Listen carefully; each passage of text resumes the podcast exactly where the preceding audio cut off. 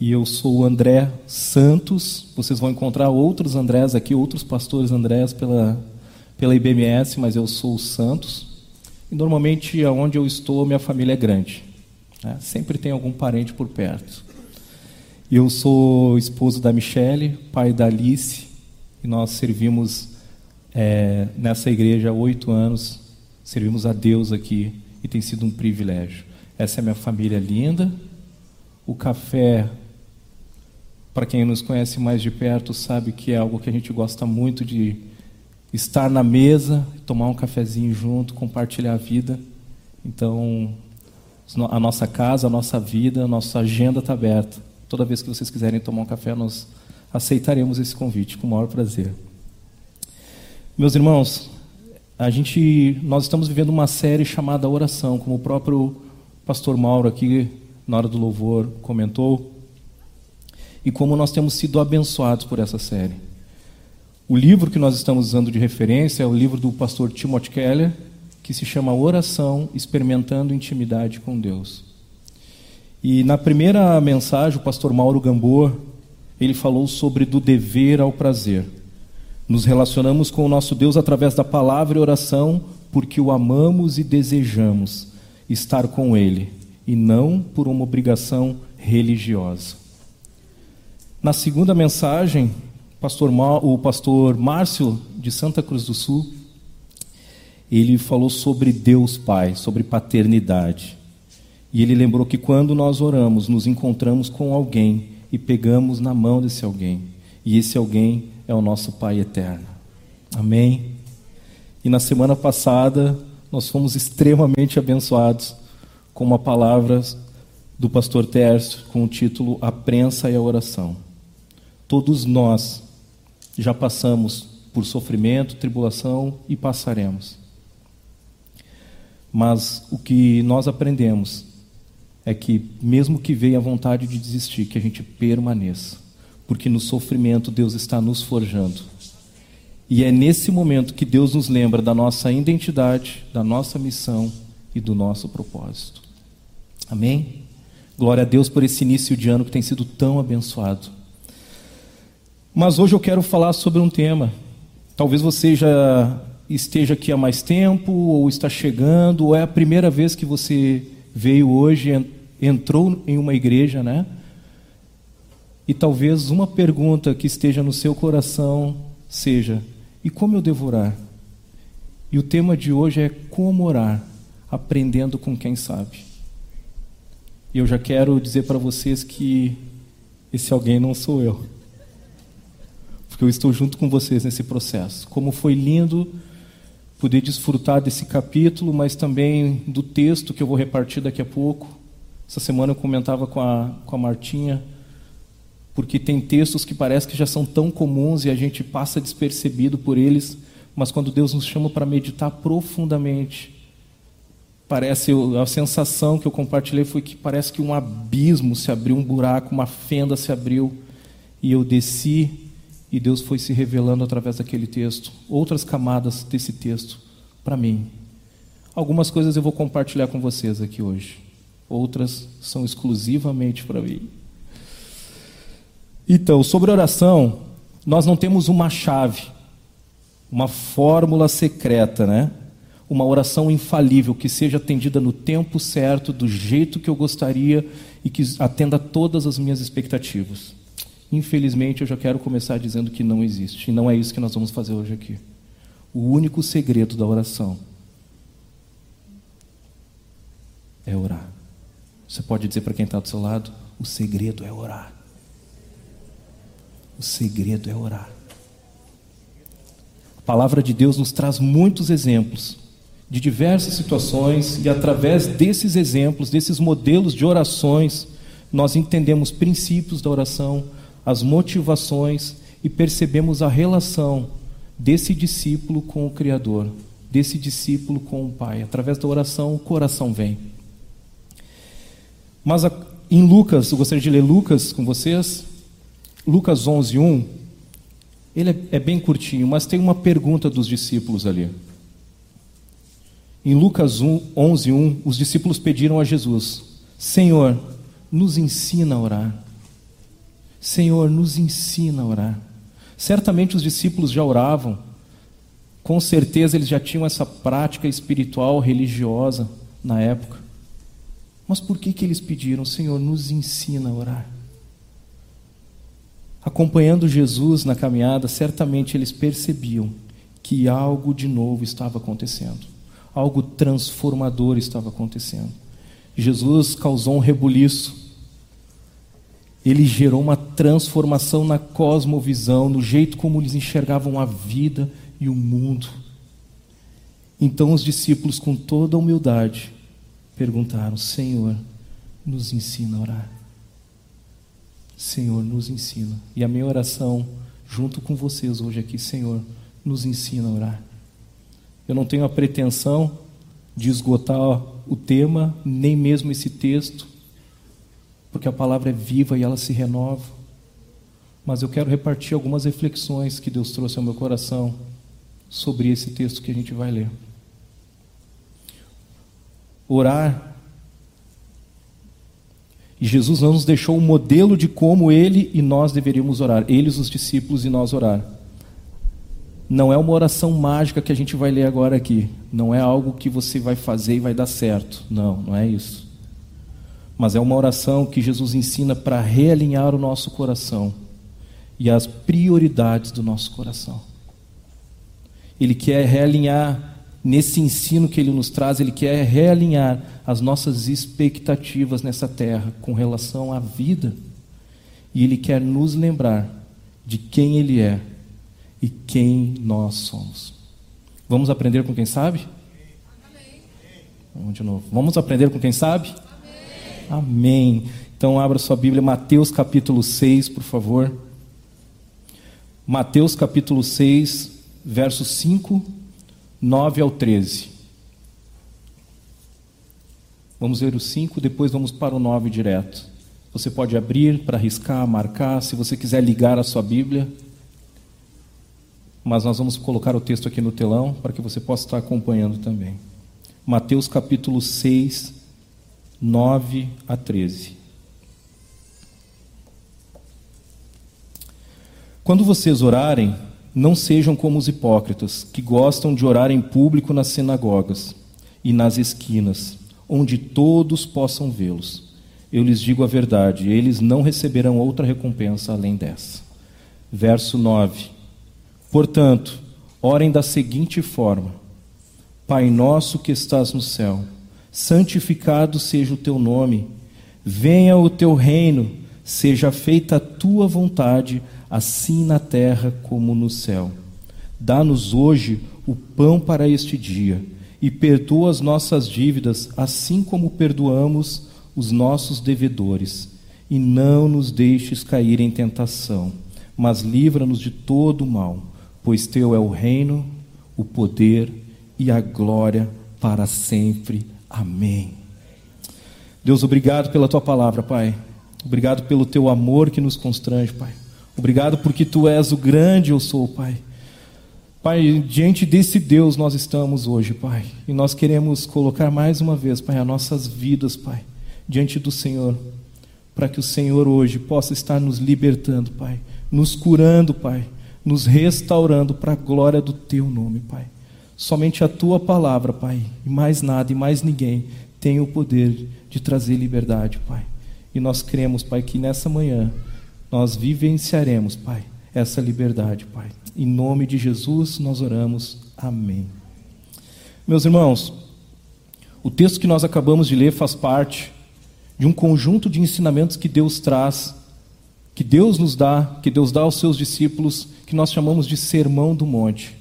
Os capítulos 5, 6 e 7 de Mateus, ali nós encontramos muitas respostas para a vida cristã, nós encontramos muitas respostas sobre como devemos caminhar com Jesus nessa terra. Nosso, nosso relacionamento com Deus, com as pessoas, com o dinheiro, com o jejum, com a oração, com a esmola. Ali Jesus está nos trazendo muitos princípios. Então, uma recomendação: leia o Sermão do Monte, capítulo 5, 6 e 7 de Mateus. Você vai ser muito edificado e certamente, talvez a resposta que você esteja precisando para algum dilema esteja nesses textos.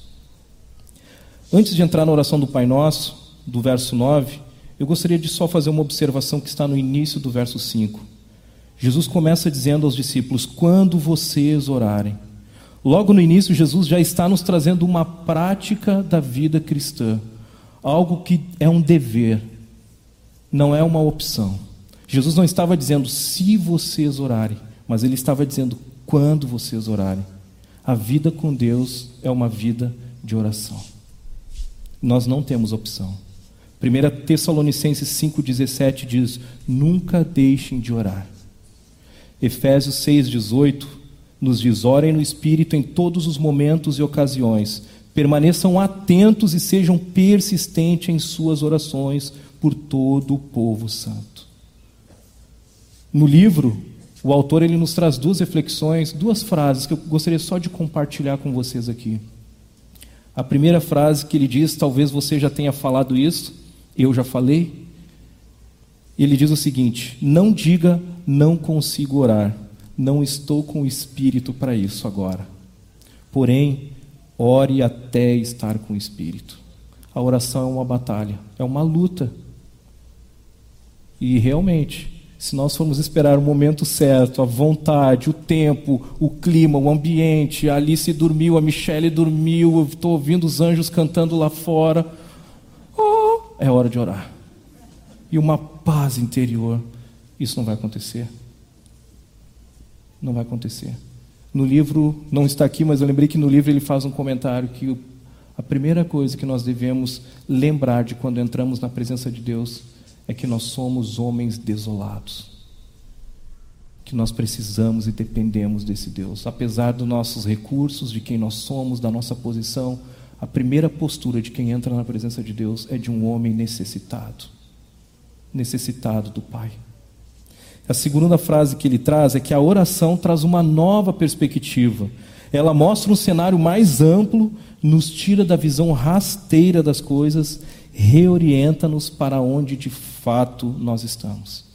Quantas vezes nós entramos na oração, no momento de oração, com a cabeça girando, com várias reflexões, e quando você começa a orar, Deus te coloca no lugar certo. Não é tudo isso. É só isso. Não, mas eu já estava lutando com Golias na minha cabeça. E Deus falou, cara, tu nem começou a lutar com Golias ainda. Deixa eu te trazer para a realidade. É na oração que Deus muda a nossa perspectiva de onde nós estamos. Então vamos ao verso 9, né? Quando vocês orarem, Jesus estava dizendo, ele disse: Portanto, vós orareis assim: Pai nosso que estás no céu. Pai nosso. Na mensagem do pastor Márcio, ele falou sobre paternidade. Se você não assistiu, você pode entrar no canal da igreja no YouTube e voltar duas semanas atrás, tem uma mensagem sobre paternidade. E o que o Márcio nos lembrou é que quando nós oramos, nós oramos a um Deus que é Pai. Efésios 1,5 nos diz, nos diz que Ele nos predestinou para si, para nos adotar como filhos por meio de Jesus Cristo, conforme o bom propósito da Sua vontade. Romanos 8 nos diz: Porque todos que são guiados pelo Espírito de Deus são filhos de Deus, pois vocês não receberam um espírito que os torne de novo escravos medrosos, mas sim o espírito de Deus, escravos medrosos, mas sim o espírito de Deus que os adotou como seus próprios filhos, agora nós o chamamos Abba Pai. Abba Pai, Paizinho. E é diante desse Paizinho, desse Abba que nós entramos e nós iniciamos a nossa oração. Através de Jesus, você e eu recebemos a salvação e nós somos adotados por esse Deus. Nós temos uma nova paternidade, além do nosso pai, do nosso pai biológico, Deus nos adotou como filhos. E olha que presente lindo. Quando nós recebemos Deus, além de nos salvar, além de nos tornarmos filhos dele, Deus nos dá uma grande família. Deus nos dá uma família de muitos irmãos e de muitos filhos. Meu irmão, como é bom saber que, você, que nós não estamos sozinhos. Queria te convidar a olhar para trás, olha para o lado aí, dá uma olhada na família que Deus colocou. para você. Olha a família que Deus te entregou para viver. Quantos irmãos? Quantos irmãos? Se você puder dar um soquinho, quem está do seu lado diz assim: ó, fala, mano. Fala, mano. Na verdade, a minha vontade aqui era de dizer, é nós, mano, mas eu não vou fazer isso. Eu estava com vontade de escrever é nós, eu apaguei e botei fala, mano. Mas é nós. Meu irmão, Deus te deu uma família para caminhar. Você não está sozinho, vamos juntos nessa caminhada. Se você veio de outra cidade ou de outro estado, saiba que aqui você encontrará uma família também para cuidar e amar você. Você não está sozinho nessa cidade. Deus não te trouxe aqui por acaso, mas Ele te trouxe e Ele vai cuidar de você. E você pode olhar para todo mundo que está aqui, para essa família IBMS, e você é bem-vindo para fazer parte dela. Amém. Glória a Jesus. Após falar, nos trazer a consciência de com quem nós estamos falando, Nesse momento, o que eu vou chamar de miolo da oração, Deus separa, Jesus separa esse miolo em duas partes. A primeira parte tem a, tem a ver com os três primeiros pedidos que nós fazemos com relação ao reino de Deus. E as três segundas, as três próximas, têm a ver com nós, com as nossas necessidades, com os meus pedidos. Então, o primeiro pedido relacionado ao reino de Deus, a oração segue dizendo: santificado seja o teu nome. Santificado seja o teu nome. Martinho Lutero sugere uma pergunta aqui, que talvez você já tenha feito essa pergunta. Por qual assunto nós estamos orando quando pedimos para que o nome do Pai seja santificado? Deus já não é santo? Deus é santo ou não é santo? Sim ou não? Sim, Deus é santo.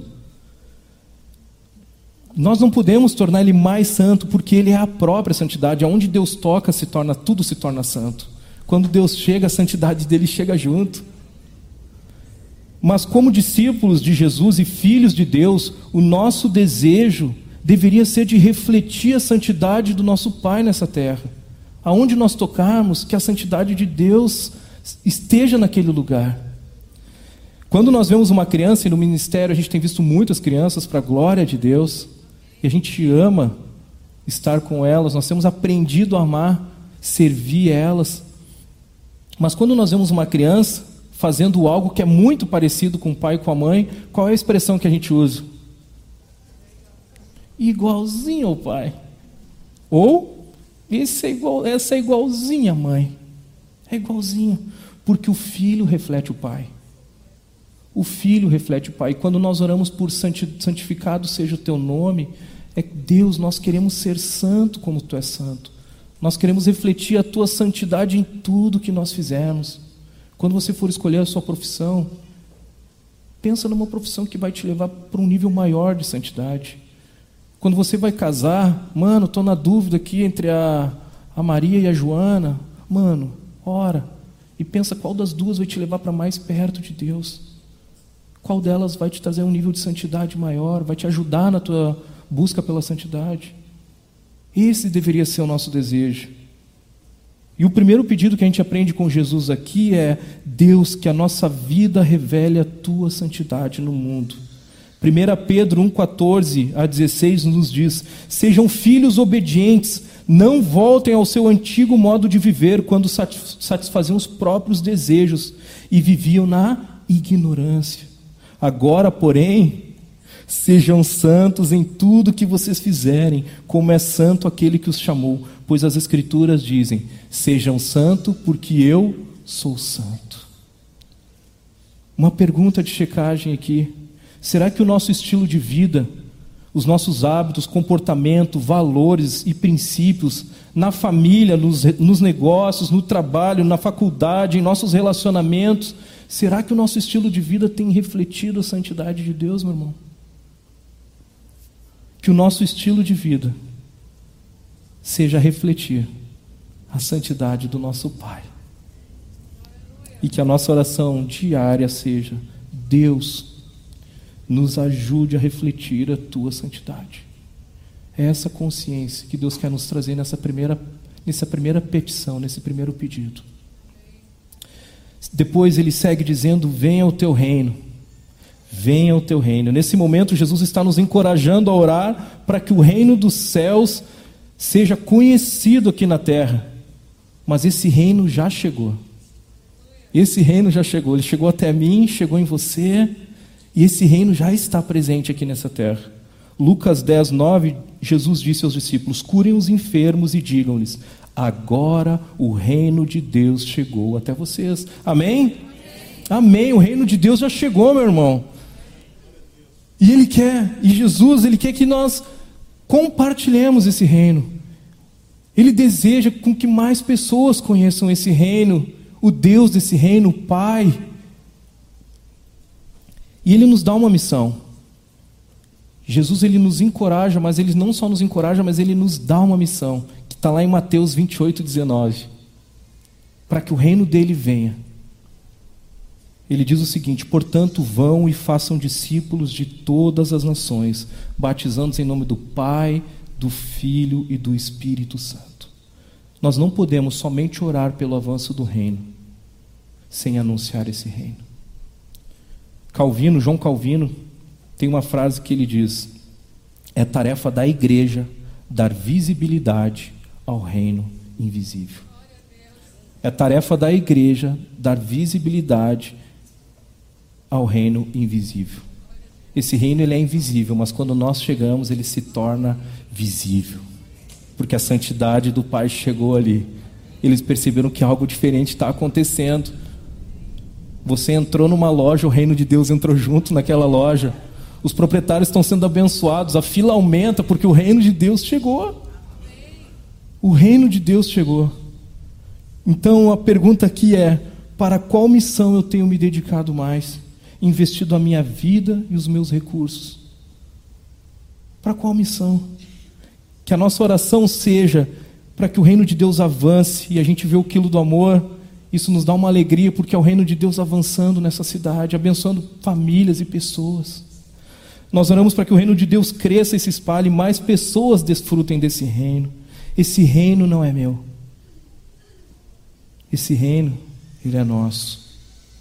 E ele é de quem quiser receber em seu coração. Meu amigo, se você está aqui hoje pela primeira vez e ainda não experimentou uma vida nova com Jesus e quer desfrutar do reino desse Pai amoroso, Antes de terminar essa mensagem, nós queremos dizer algo para você aqui. Pode colocar lá, mano, por favor. Seja muito bem-vindo à família de Deus. O reino de Deus chegou hoje na tua vida. E no final dessa celebração, nós queremos conhecer você. Igreja, somente o reino de Deus pode transformar a nossa cidade, a nossa família, o nosso casamento, os nossos relacionamentos.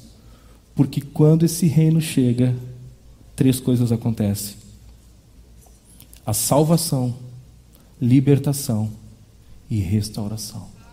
Quando o reino de Deus chega, pessoas são salvas, libertas e restauradas no nome de Jesus.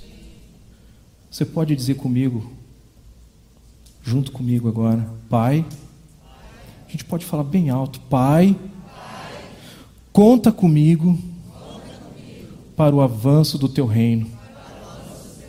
Tudo que eu tenho é teu. Amém. Amém. Deus conta contigo. Deus conta comigo e com você. A terceira petição relacionada ao reino de Deus nos diz: Seja feita a tua vontade, assim na terra como no céu. Eu estava chegando hoje aqui para tomar um cafezinho e o Celo me mostrou uma página de um livro e ele falou: Mano, mano, preciso te mostrar isso. E essa frase diz o seguinte nesse livro: A oração do Pai Nosso é a mais perigosa de ser feita. Porque é a mais perigosa de ser feita porque se de fato, porque porque de fato tem o potencial de destruir todos os nossos sonhos. Quando nós oramos, seja feita a tua vontade. Se você não está preparado para orar o Pai Nosso, peça ao Senhor que te ajude, porque orar o Pai Nosso não é simplesmente repetir uma reza, mas é de fato se entregar e estar disposto a perder ou não viver todos os sonhos e os desejos do teu coração. Jesus não somente nos ensinou essa oração, mas ele fez essa oração. Mateus 26, 39 diz: Ele avançou um pouco, curvou-se com o rosto no chão e orou: Meu Pai, se for possível, afasta de mim esse cálice. Contudo, que seja feita a tua vontade e não a minha. Deus tem um plano, meu irmão. Ele tem uma vontade. Se você não sabia disso, Deus tem uma vontade própria. E Ele sabe exatamente tudo o que Ele precisa para que esse plano e essa vontade se cumpra aqui na terra. E, o nosso, e a nossa oração deve ser para que a nossa vontade seja participar da vontade dele aqui nessa terra. Essa deve ser a nossa oração. O problema é que o nosso coração deseja muitas coisas. E dizer seja feita a tua vontade é ter que abrir mão dos nossos sonhos e desejos, como nós lemos agora nessa frase. E a maior parte dos nossos sonhos e desejos tem a ver somente com a gente, não tem a ver com outras pessoas. Nós oramos no coletivo por coisas no singular. Nós oramos em público, nós oramos em comunidade por desejos que são somente para nós. É o meu reino. Deus, que seja feita a minha vontade. O que de fato nós precisamos, nós não precisamos de mais coisas. Nós precisamos de menos desejos. E é isso que Jesus está dizendo. Vem, peça para que a minha vontade seja feita na tua vida. Peça que a minha vontade seja feita. Uma coisa que Michelle e eu, em outro momento, a gente vai poder compartilhar um pouquinho do que a gente tem vivido nos cinco últimos anos. Uma coisa que a gente tem aprendido como casal. E é um desafio, meu irmão. É um desafio, é dolorido é dolorido. É entender que nós precisamos de muito menos do que achávamos que precisávamos para viver. Nós temos entendido isso. E pasmem, sobrevivemos sem elas. Você sobrevive sem os seus sonhos. Você sobreviverá sem os seus desejos. Em Romanos 1, tem um texto que Deus me, me trouxe nesse momento da, da oração, seja feita a tua vontade. Texto de Romanos 1, 21 e 24. É um texto bem forte, você pode ler depois todo o capítulo. Mas ele diz assim: Sim, eles conheciam algo sobre Deus, mas não o adoraram nem lhe agradeceram.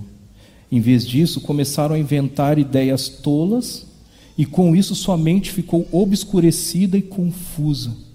Por isso Deus os entregou aos desejos pecaminosos do seu coração. O pior castigo que Deus pode dar ao homem, a mim e a você, é permitir que você e eu viva segundo a nossa própria vontade. Nós não sabemos escolher. Nós achamos que sabemos o que é bom para nós.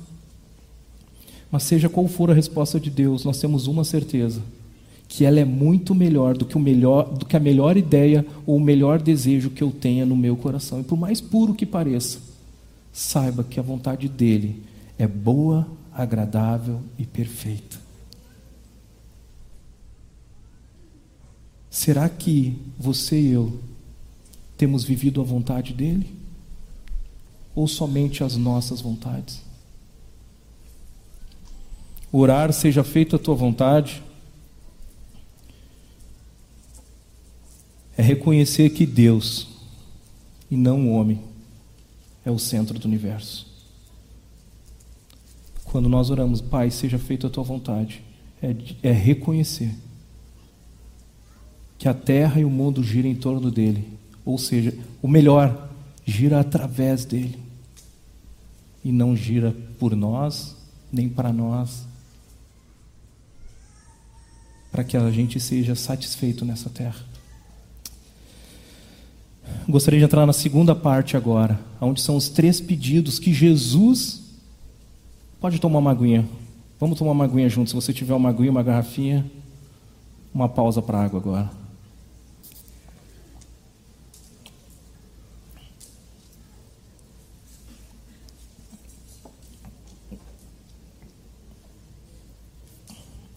Essa semana Deus me lembrou de uma época, e essa história ela é curta, mas eu nunca pensei que essa história um dia seria aplicada para alguma coisa, né? Mas Deus me trouxe essa história essa semana, de uma época em que todas as vezes, talvez você já viveu isso com seus filhos, toda, todas as vezes que eu chegava da rua, que eu abria a porta para entrar em casa, a Alice vinha correndo e ela dizia: Pai.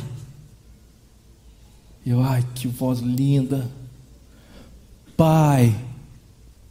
Trouxe alguma coisa para mim?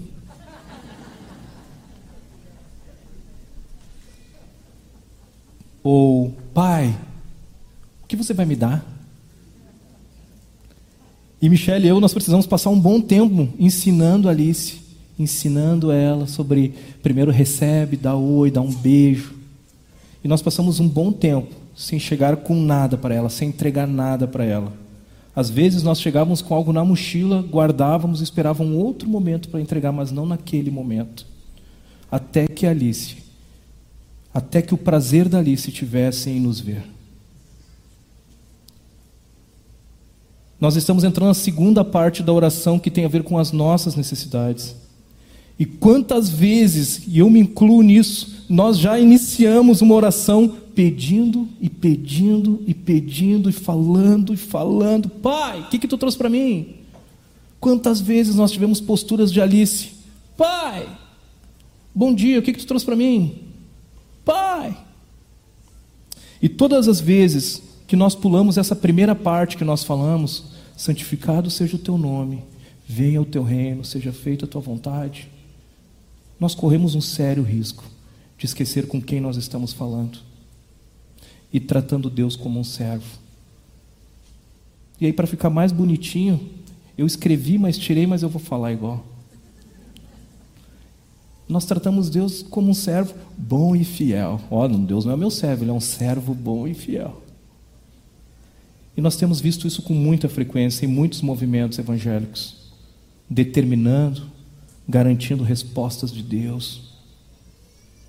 Meu irmão, nós não podemos inverter a ordem. Ele é o rei e nós somos os servos.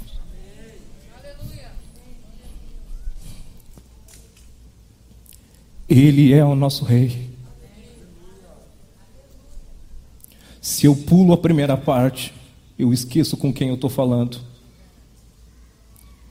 E eu acho que eu sou o rei e ele é o servo.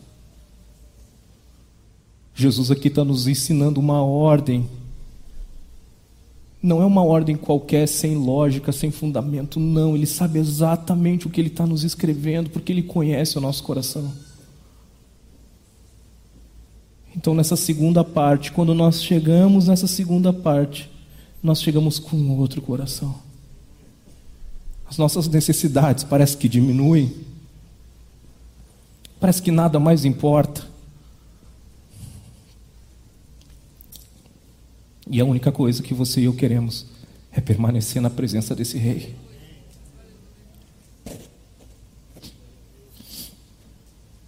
Nessa segunda parte, Jesus nos ensina a pedir sobre nós as nossas necessidades físicas, materiais, emocionais, moral e espiritual. E não é pecado. Tanto que ele diz: podem pedir.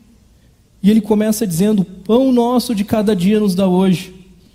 Jesus está usando como referência o pão, que é um alimento mais simples e básico, para nos lembrar que nós podemos e devemos pedir pelas coisas mais simples da nossa vida. Ele se importa sim com as nossas necessidades básicas. Ele se importa. Talvez essa seja uma mentira que Satanás tem plantado eu reparti uma história que em outro momento eu posso repartir com você sobre o azeite de oliva na oração dos homens. Mas ali, nessa experiência, Deus me mostrou que Ele se importa sim com as necessidades mais básicas. O segundo ponto que o pão nos ensina era não permita que se torne natural ver o pão na mesa, mas continue agradecendo, pois tudo vem dele. Conversando com um jovem alguns dias atrás, eu perguntei para ele, mano, algum motivo de gratidão sobre 2021? Tem alguma coisa que você gostaria de agradecer?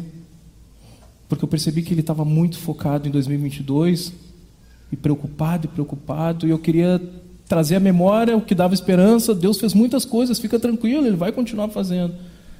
E ele parou. Ah, posso responder depois? Pode. A gente continuou conversando. E eu, e aí, mano? Tem algum motivo de gratidão? Ah, cara, não me veio nada na mente, André. Nada. Nós recebemos diariamente muitas bênçãos de Deus e por vezes não nos damos ao trabalho de agradecer. Porque se torna tão natural respirar, andar, viajar, comer um pãozinho quentinho toda manhã, ter o almoço e a janta e por vezes até escolher o cardápio ou um restaurante que você mais goste, você tenha condições, glória a Deus por isso. Afinal de contas, né? Eu trabalho, eu me esforço, eu tenho meu dinheiro, não peço nada para ninguém, mas a verdade é, meu irmão, que tudo vem dele. Quando nós oramos pelo pão, nós também precisamos agradecer a Deus por tudo que Ele tem nos dado. Terceiro ponto aqui sobre o pão é que Ele, Deus, é a nossa única fonte de provisão, tudo mais são meios.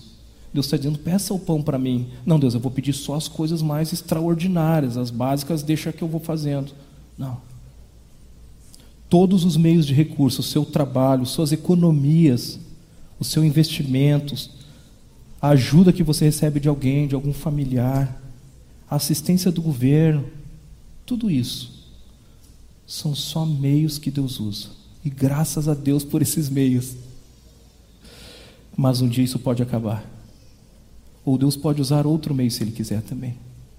Porém, a nossa única fonte de sustento, e essa não muda, é o Pai. Tudo vem dele. Tudo vem dele. E quem é abençoado mais do que o pão, André? O que Jesus está dizendo aqui é que o Pai está comprometido com o pão, com o teu sustento. Agora, se você tem tido o privilégio de ser muito abençoado. Além do pão, tudo é graça. Tudo é graça. E Ele dá a cada um conforme a gente aprendeu a sua vontade. Deus tem uma vontade. E Ele dá a cada um conforme a sua vontade. Glória a Deus. Agora, nós precisamos pedir para que o Senhor nos dê uma mentalidade de mordomo e não de dono daquilo que Ele tem colocado nas nossas mãos. É tudo dele. Então, agradeça pelo pão e pergunte ao Pai: com quem eu posso repartir o pão? Deus, com quem eu posso repartir o pão? Não pergunte para quê, mas pergunte para quem. Porque para quê ainda tem a ver comigo. Deus, para que que tu mandou esse valor extra? Para que que eu vendi a empresa? Para que que eu tô, vendi essa casa? É para fazer outra viagem, para comprar mais dois terrenos? E não tem problema com isso. Se Deus mandar, faça exatamente o que Ele está mandando. Agora, a primeira pergunta não é para quê, é para quem. E se Deus disser não, é para tua família. Tu vai fazer isso, isso, isso. Amém, Deus. É para minha família. Pessoas são mais importantes do que coisas. Deus quer nos usar para ser um meio nas mãos dele, para que o pão chegue à mesa do nosso próximo e do necessitado. Que nada pare em nós o amor, nem o perdão, nem a generosidade. Nós temos aprendido ano passado que nós não devemos, com o pastor Terce, que nós não devemos ser mar morto, onde as coisas chegam e param em nós. Mas se Deus tem te dado recurso, que você seja um canal de Deus nessa terra, que você seja um meio, um instrumento dele para servir o reino de Deus, para que o reino dele avance, para que a vontade dele seja feita e o nome dele seja glorificado. Segundo pedido relacionado a nós, ele diz assim: E perdoa as nossas dívidas, assim como perdoamos os nossos devedores. Deus não só nos dá o pão para o corpo, mas também o perdão para a alma. Mas antes de pedir perdão, Jesus está nos apontando um caminho, que é de perdoar quem nos ofendeu. E esse é um caminho muito difícil, principalmente para quem foi muito ferido. Mas Ele pode, e Ele quer nos ajudar. Ele quer te ajudar. Ele pode hoje fazer você perdoar. No livro tem uma frase que diz assim: perdoar. Esse é um desafio para o nosso orgulho, adentrar a porta modesta da humildade para perdoar. Perdoar é romper, é vencer o nosso orgulho. No final da oração, Jesus continua falando sobre perdão, na oração do Pai Nosso. No verso 14 e 15, que a gente não leu, ele diz assim: Seu Pai Celestial os perdoará se perdoarem aqueles que pecam contra vocês. Mas se vocês se recusarem a perdoar os outros, seu Pai não perdoará seus pecados. Em Mateus 18, nós temos a parábola do credor incompassivo, onde um homem ele devia muito para um senhor. E aquele senhor chama ele. Quando essa música toca, eu sei o que vai acontecer.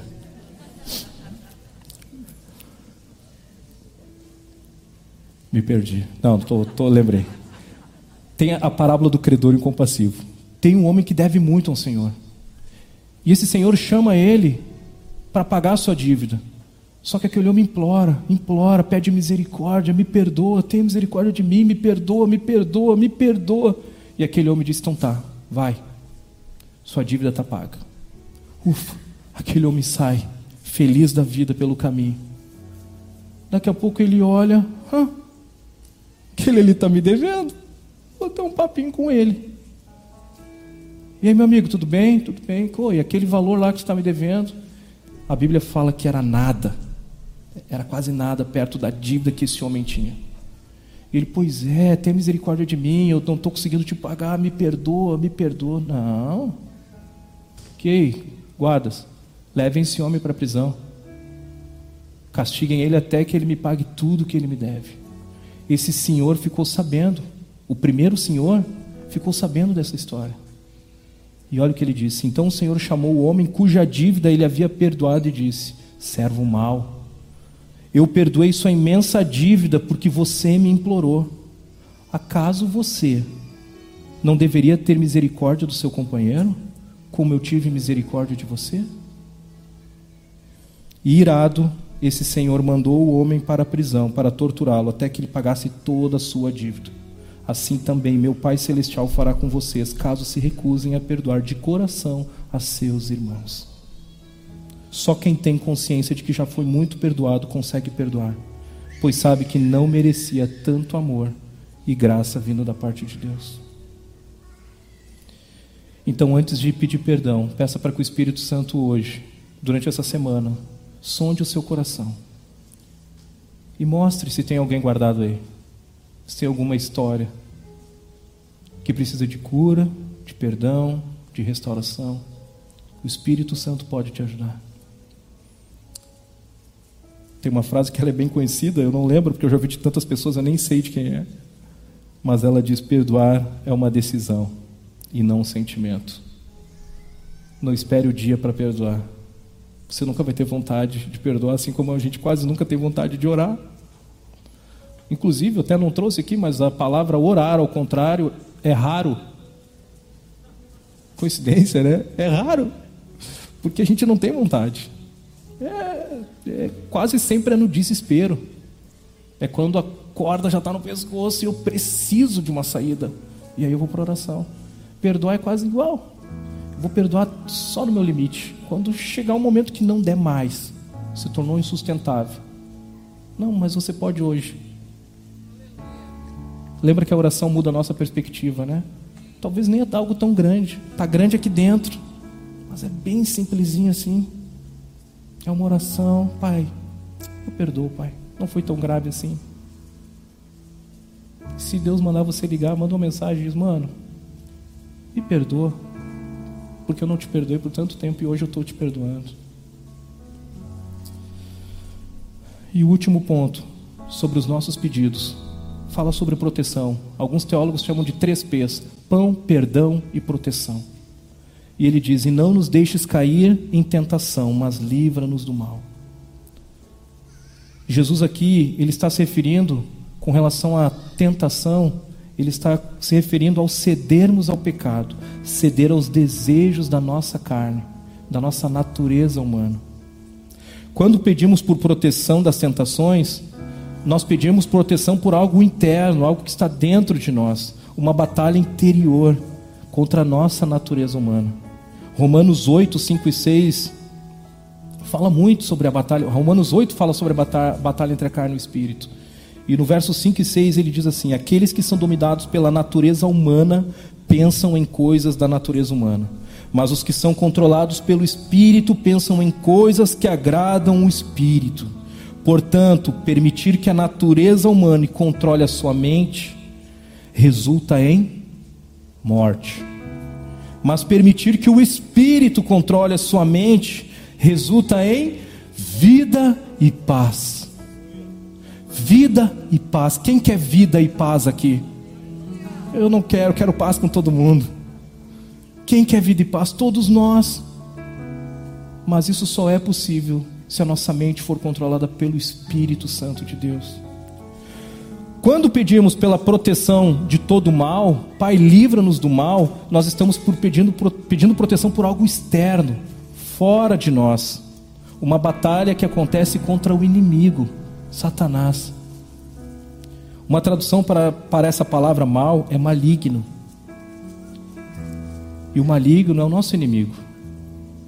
A palavra nos fala que ele está à nossa volta, tentando nos destruir.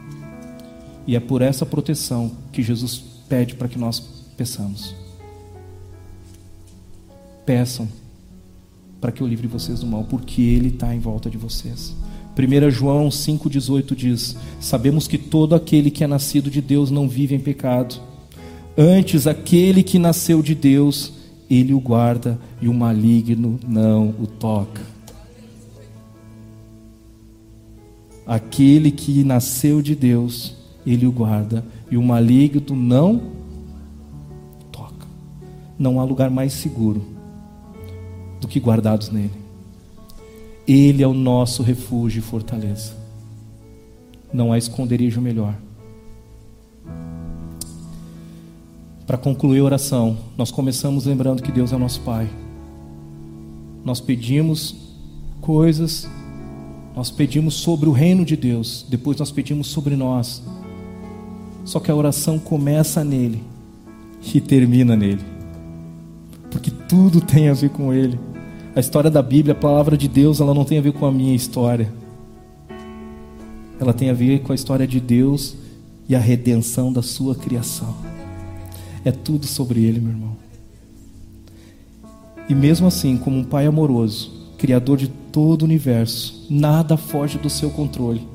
Ele se preocupa com os nossos desafios dilemas, inseguranças, medos, necessidades, e Ele está disponível todos os dias, a qualquer hora, para conversar comigo e com você. O Deus do universo, o Rei dos Reis, o Senhor dos Senhores, o grande eu sou, Ele está à sua disposição, não para atender os seus pedidos, Ele está à sua disposição para te ouvir para te falar. Ele tem uma palavra para você na oração. Ele tem algo para te dizer na oração. E ele encerra dizendo: Porque teu é o reino, e o poder, e a glória para sempre. Amém. O reino é dele, ele reina. O nosso Deus reina sobre tudo e sobre todos, e a ele pertencem todas as coisas. Esse reino ele não é político e nem geográfico, não é corruptível e passageiro. Pois o reino de Deus não é comida nem bebida, mas justiça, paz e alegria no Espírito Santo. Mas o texto diz ainda que ele tem todo o poder. todo o poder. Pode passar, mano, por favor. Seu poder é ilimitado. Não há nada que Deus não possa fazer. Não há oração que Ele não possa responder. Não há milagre que Ele não possa fazer. Deus é Deus, todo-poderoso. Enquanto eu pensava nesse ponto do poder de Deus, eu pensei que, por vezes, algumas vezes, talvez de vez em quando, a gente diminua Deus, a gente limite Deus, ou a gente reduza Deus pelo fato de Ele não atender a sua vontade. Mas Ele não é tão poderoso assim, Ele não curou meu filho. Meu pai se foi, Ele não é tão poderoso. Olha a necessidade que eu estou passando nesses cinco últimos anos. Acho que Ele não tem tanto recurso assim, né? Meu irmão, que a gente não reduza Deus na nossa mente, no nosso coração e nas nossas orações. O fato de Ele não responder à nossa vontade, isso tem a ver com a vontade dEle e não com o seu tamanho ou poder. Ele é grande, Ele é poderoso. Efésios 3, 20 diz: Ora, aquele que é poderoso para fazer infinitamente mais além daquilo que pedimos ou pensamos, segundo o poder que opera em nós. Ele pode fazer infinitamente mais daquilo que nós pensamos ou pedimos. E por último, a glória é dele. Ele tem toda a glória em si mesmo. Toda a criação aponta para a sua glória a sua igreja aponta para a sua glória, a sua vontade aponta para a sua glória, e a sua glória ele não divide com o homem. Essa glória é dele. Essa glória é dele. Tudo que ele faz, tudo que nós fizemos aqui nessa terra precisa apontar para a glória desse Deus. Romanos 11, 36 nos diz: você pode ficar em pé nesse momento, por favor? Para a gente ler junto esse texto.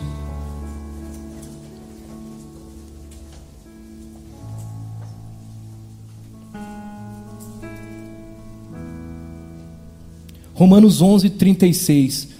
Se vocês conseguirem ler na tela, que ela está embaixo, mas esse texto diz assim: Pois dele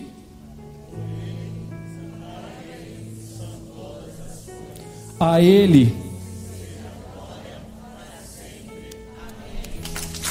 Uh!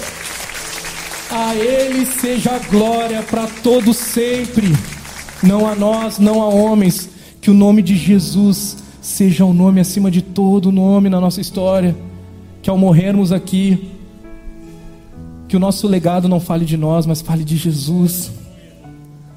Nós vivemos uma geração tão preocupada em deixar um legado. Não, estou preocupado com o meu legado, meu legado. Meu irmão, a Bíblia fala que do pó nós viemos e para o pó nós voltaremos.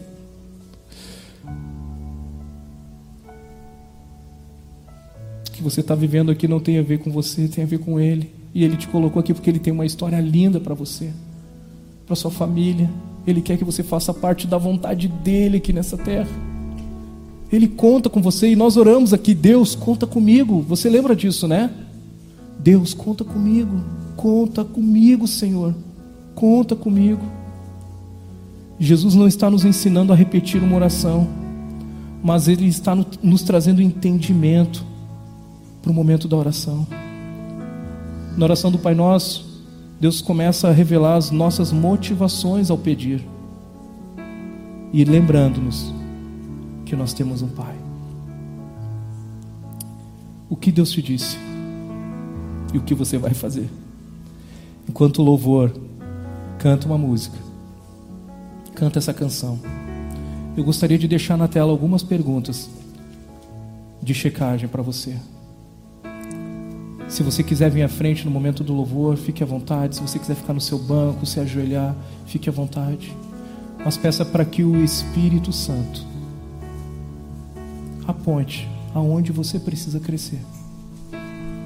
Em nome de Jesus. Se o Senhor falou contigo hoje, tome uma decisão. No meio da mensagem, nós fizemos um convite para você de fazer parte dessa família, de pertencer a esse reino, de receber esse Deus como um Pai. Se você quiser fazer parte dessa família, você é muito bem-vindo. Ao final, nós queremos te conhecer. Nós temos aqui uma sala com irmãos, com a tua família, com a tua nova família, para poder te ouvir, te conhecer, conhecer um pouquinho da tua história, para que você se conecte, se conecte conosco. E igreja, eu queria orar com vocês agora nesse momento. Se você puder fechar os seus olhos. Pai, nós te louvamos mais uma vez, Pai, pelo teu imenso amor, Deus. Nós somos gratos a Ti porque um dia nós fomos alcançados por esse reino. E hoje nós fomos lembrados da nossa missão, que é de glorificar o Teu nome, Pai. Que a nossa vida reflita a santidade do Pai. Que nós possamos refletir a Tua santidade em Porto Alegre, nas cidades vizinhas, no estado, Pai. Por onde nós andarmos, Pai que os filhos reflitam o Pai. Que o nosso coração, Pai, se encha de gratidão por tudo que nós temos recebido de Ti, Pai, todos os dias, Pai. Obrigado pelo pão, pelo sustento, pela provisão. E que o contentamento, Deus, ele nunca se afaste de nós, Pai. Que o nosso coração deseje menos coisas, Pai, e mais a tua vontade sobre nós, em nós e na nossa casa, Pai. Deus, obrigado por essa grande família, Deus. Nós fomos lembrados hoje aqui que nós não estamos sozinhos, Pai, nós pertencemos a essa família, que é a tua família, que é a tua igreja, Pai. E como nós temos sido abençoados nesse lugar, Pai. Mas Deus nos ensina, Pai, nos ensina mais, Pai, nos ensina a amar mais as pessoas, Pai, nos ensina a cuidar mais uns dos outros aqui dentro, Pai, e fora, Pai, para que o mundo veja a tua glória em nós, Pai.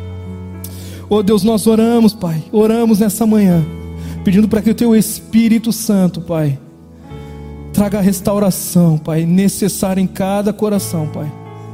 Pai, nós sabemos que o Senhor é um Deus que se importa, Pai, com a nossa transformação e restauração, e nós pedimos para que nós sejamos transformados por Ti, Pai. Nós te louvamos por Jesus, que abriu esse caminho para a salvação e através dele nós somos adotados por Ti, Pai. Obrigado, obrigado, Deus. Nós te louvamos, te agradecemos, Pai. No nome precioso do Teu Filho Jesus, Pai. E lembramos, Pai, que Tua é a glória, Teu é o reino, Pai, e Teu é o poder para todo sempre. Amém, amém e amém. Você pode aplaudir o Senhor nessa manhã?